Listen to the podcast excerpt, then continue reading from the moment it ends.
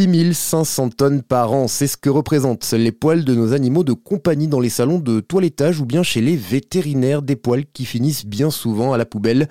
L'entreprise Brosseur s'est donné pour mission de leur donner une seconde vie. Depuis 4 ans, Olivia Kerr et ses collaborateurs se sont entourés de spécialistes et sont arrivés à des résultats très prometteurs. Les poils de nos animaux de compagnie peuvent notamment être recyclés en feutre, un isolant appelé le brossant. Alors le feutre, c'est une, matière première, c'est du non-tissé, c'est pas du tissu. Les fibres vont être enchevêtrées, liées par action mécanique, donc ça va être soit par du frottement avec de l'eau, mais dans, dans un souci pareil écologique, on essaie d'utiliser le moins d'eau possible. Donc là, c'est un feutre aiguilleté. Donc c'est plein des centaines de petites aiguilles qui vont venir piquer la matière entre euh, ben, les fibres entre elles pour les euh, lier et en faire un, un tissu, donc un non tissé qui peut être très isolant, qui peut avoir différentes densités, différentes épaisseurs, à destination du BTP, de, de, l'industrie textile, de toute industrie euh, qui est d'être intéressée par cette nouvelle matière première. Mais ce n'est pas la seule option de ces poils. brosseurs extrait également de la kératine. La kératine, c'est une protéine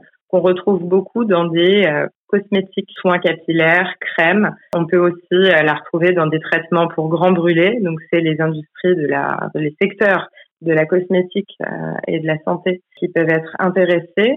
Et c'est la première kératine issue d'animaux heureux et bien traités. La kératine qu'on utilise aujourd'hui est soit issue d'abattoirs, soit végétale, donc n'a pas forcément les mêmes propriétés et c'est aussi une utilisation d'eau monstrueuse. Nous, avec le recyclage des déchets euh, issus d'animaux heureux, l'idée, c'est de produire euh, une kératine sans utilisation astronomique d'eau, sans ajout euh, de produits toxiques et avec bah, toutes les propriétés d'une kératine animale mais avec la différence que celle-ci est obtenue sans aucune maltraitance. Voilà, de projets en développement. C'est pour cette raison que Brosseur vient de lancer une campagne de financement participatif sur la plateforme Ulule.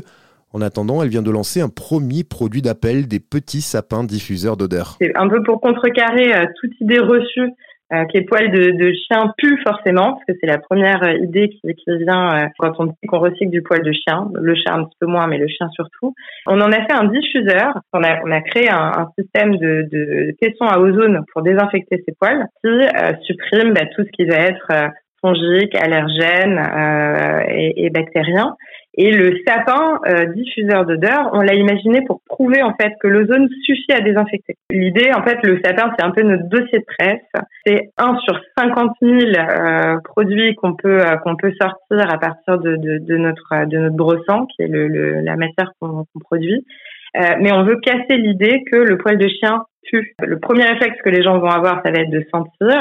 Et à partir du moment où le brossin est désinfecté, tout comme de la laine de mouton euh, qui, qui va être pleine d'impuretés au début, qui va sentir, voilà, à partir du moment où c'est désinfecté, c'est une matière première neutre, mais qui a une capacité à absorber et à restituer l'odeur qu'on lui donne fantastique. Donc c'est, ça en fait un diffuseur de parfum juste génial. Donc c'est un petit peu voilà, nos poils, votre odeur.